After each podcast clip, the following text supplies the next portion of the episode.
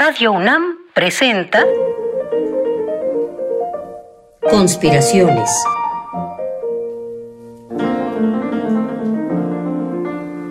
Bitácora de un admirador de Balzac. Por Otto Cázares.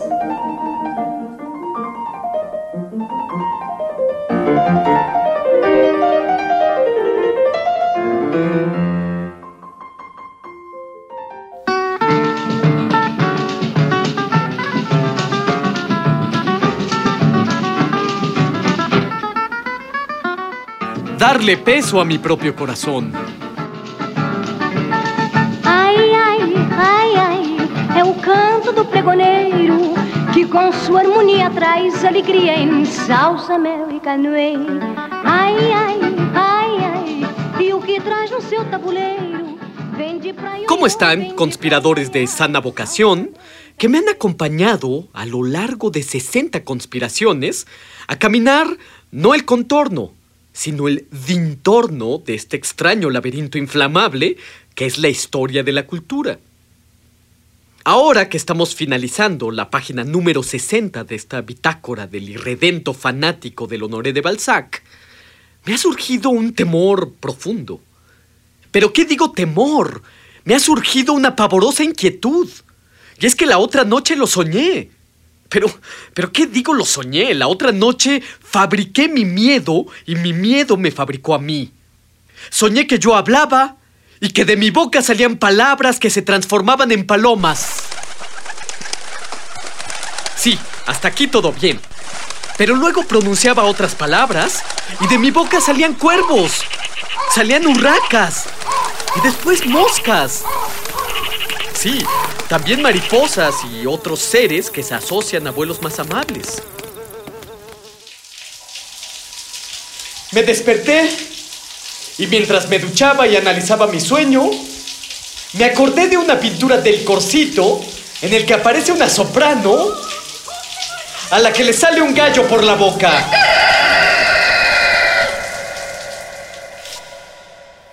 Fíjense en mi situación, conspiradores. Reparto mi tiempo entre las clases de la Facultad de Filosofía y Letras, entre la confección de estas azarosas deambulaciones radiofónicas y mis dibujos. Dos terceras partes de mi tiempo vital se las confío a la palabra. Pero, pero ¿qué tal si las palabras se transforman en otras, con otros significados distintos, y llegan completamente transformadas a los oídos de mis alumnos o a los oídos de mis radioescuchas? ¿Qué tal si yo digo salchichón? Y yo le atribuyo una forma específica, una densidad cárnica a mi palabra, pero a través de las ondas hertzianas, el salchichón llega convertido en, digamos, por ejemplo, un fiambre o una carne machaca. ¿No es profundamente trágica esta reflexión? Lo imagino de la siguiente manera. Yo me pongo de pie enfrente de mis alumnos y digo la palabra fenomenología. Y a mis alumnos la palabra llega como entomología. ¿Eh? Hay un enorme misterio en la comunicabilidad humana. Y hay un enorme misterio acerca de qué es lo comunicable. El miedo que sentí en mi sueño es el miedo a perder la voluntad sobre las palabras. Hay un cuento de Salvador Elizondo que se titula Sistema de Babel, en el que el autor, en un acto volitivo, le adjudica a las cosas otros nombres distintos al suyo. Así, por ejemplo, a la licuadora ya no la llamará licuadora, sino cebra. Y a la cebra, de ahora en adelante, la llamará taza. Y así con todas las cosas del mundo. Pero en este cuento hay un acto consciente y voluntario. Mi miedo estriba en las metamorfosis de las palabras en otras que yo no deseo.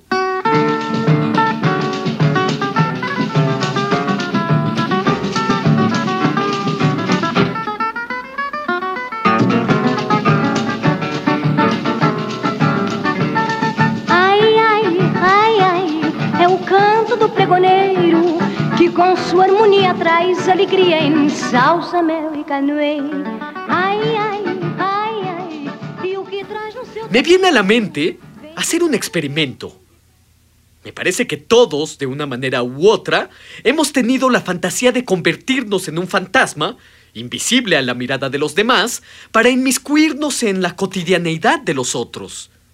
Me viene a la mente convertirme en un fantasma radiofónico a la manera de Scrooge en el cuento de invierno de Charles Dickens para visitar algunos lugares. Visitar, por ejemplo, la clase que di el pasado jueves en la facultad. Eh, lo narrado tiene esta potencia germinativa en el autor. Se busca que el narrador contagie de narración al oyente. Mm, otra vez estamos hablando del narrador. Ya llevamos como tres semanas con Walter Benjamin, ¿no? Es que a Otto le encanta. Bueno, a todo el mundo le encanta, no dejan de hablar de eso. No sé si es que Walter Benjamin está metido en todo o a todo el mundo le gusta lo que dice Walter Benjamin. Pero definitivamente está de moda. Como cuando se pusieron de moda los cinturones de estoperoles. Qué cosa tan más horrenda. Por lo menos Walter Benjamin sí me gusta. Experiencia, es lo que creo. Eh, narrar es esto, es sembrar en el otro la semilla de la narración. Contar de tal manera que el otro también... Sembrar en el otro la semilla de la narración. Pero Semilla. precisamente Creo que creo ya que, tengo hambre. eh, ¿Qué hora es? Bien Oh, oye, trabajé esa frase la noche entera. Busqué que esa frase tuviera un efecto, un peso específico en ti. Ah. Debería bajar por algo de comer. Podría bajar por unas papitas, unos cacahuates. No, pero voy a hacer muchísimo ruido con la bolsa. Mejor me compro algo y lo como afuera del salón. Pero seguro me voy a tardar mucho. Otto va a pensar que ya me aburrió la clase. O que me está dando diarrea o algo así. No sé qué sea peor. Uf, este ejercicio es más duro de lo que pensé. Aprovecharé mi condición fantasmal. Veamos qué pasó el otro día cuando se transmitió la conspiración de título Antología de Aerolitos Culturales. Venga divisa de aerolito. Busco entregarles una colección de cosas. Mientras tanto, en alguna conglomerada vialidad al norte de la Ciudad de México, ¡Pinche animal, carajo, señorita! ¿Qué, qué, qué sosa? Discúlpeme, ¿eh? Pero es que no se puede de otro modo con esta gente, carajo. Escuche, escuche. Fíjese que la otra vez número uno. llevé a un joven que trabajaba en radio, nada más bien que todavía trabaja. Y nos hicimos bien, bien amigos. Siempre lo escucho. Ay, ¿de qué tratan sus programas? Ajá, a ver, a ver, contesta. ¿De qué tratan mis programas? Pues, em, pues de, de todo un poco. Pero Shakespeare, mucho, pero mucho Shakespeare. ¿Usted sabe que la obra de Shakespeare no la escribió Shakespeare? Ah, Sigue, sigue. Cuéntale, cuéntale que también hablo de Picasso, de Goethe, de Holderlin. Ah, de tantos otros, díselo. También habla de que en la vida cotidiana hay una mezcla de inconstantes símbolos que aparecen siempre, que van a engarzarse en nuestros pensamientos más íntimos. ¿Y de cómo? Poco a poco, la inteligencia va dándoles nitidez, señorita, claridad, wow. entendimiento, en una suerte de erotización del pensamiento, porque intelecto y emoción son indisociables. ah. Oiga, su taxímetro va muy rápido, ¿no? Óigame, no, no, no, no. Me siento mal, yo aquí hablándole de Shakespeare con esa cosa. Escucha más en mis palabras. Como si un pequeño canario se convirtiera en un albatros. Veo, reconozco, pero hay en esto una pizca de sinsentido. mientras tanto, en algún lugar de la colonia Roma, Viviana, ya está Otto en la radio. Ven, córrele. Aerolito número 2. Ya empezó, ¿de qué está hablando? Ajá, ajá, a ver, a ver qué tal este. Está hablando de un episodio de la vida nueva de Dante, que Otto dice no entender. Yo no sé por qué. Si todo está muy claro. Probablemente Otto no ha leído el problema 30, poderoso atribuido a Aristóteles, en el que dice... Ay, pero qué sujeto más pesado. No, no, no es eso lo que yo quería decir. Inventorum facit. Y lo que noto es que probablemente Otto también desconoce que Nicolás de Cusa, en 1440, en su tratado acerca de la docta ignorantia, afirmó que... Bueno, ¿me vas a dejar oír o qué? éjele, éjele. Mientras tanto, en algún lugar que en realidad puede ser cualquier lugar de la Ciudad de México, en relación con el cual todos los puntos de la circunferencia son iguales. ¡Qué bárbaro! Está irrespirable aquí. No eres así. Mientras tanto, en algún improbable lugar de Miscuac, cercano a la casa de infancia de Octavio Paz, y cuyo reino pertenece a un gato de nombre Moore, que adquiere una forma aparentemente legible. Un misterio insondable con apariencia. ¡Oh, diablos! Debía haber dicho eso de otro modo. O esto otro. No, no, no, no. No, no era eso lo que yo quería decir.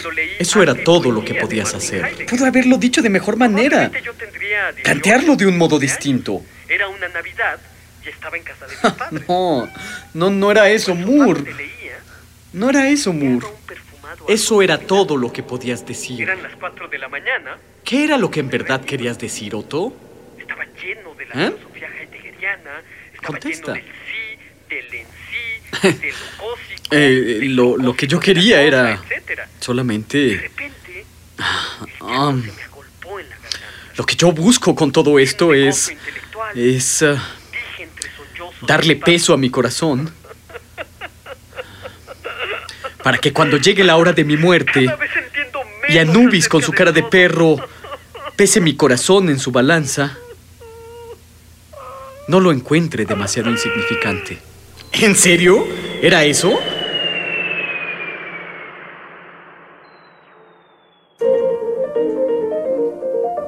Conspiraciones. Bitácora de un admirador de Balzac. Con el primer conspirador, Otto Cázares. Una lluvia de fantasías y bombas de tiempo artísticas para armar y desarmar tu mente. Síguenos en la próxima cruzada para conquistar el mundo de las ideas.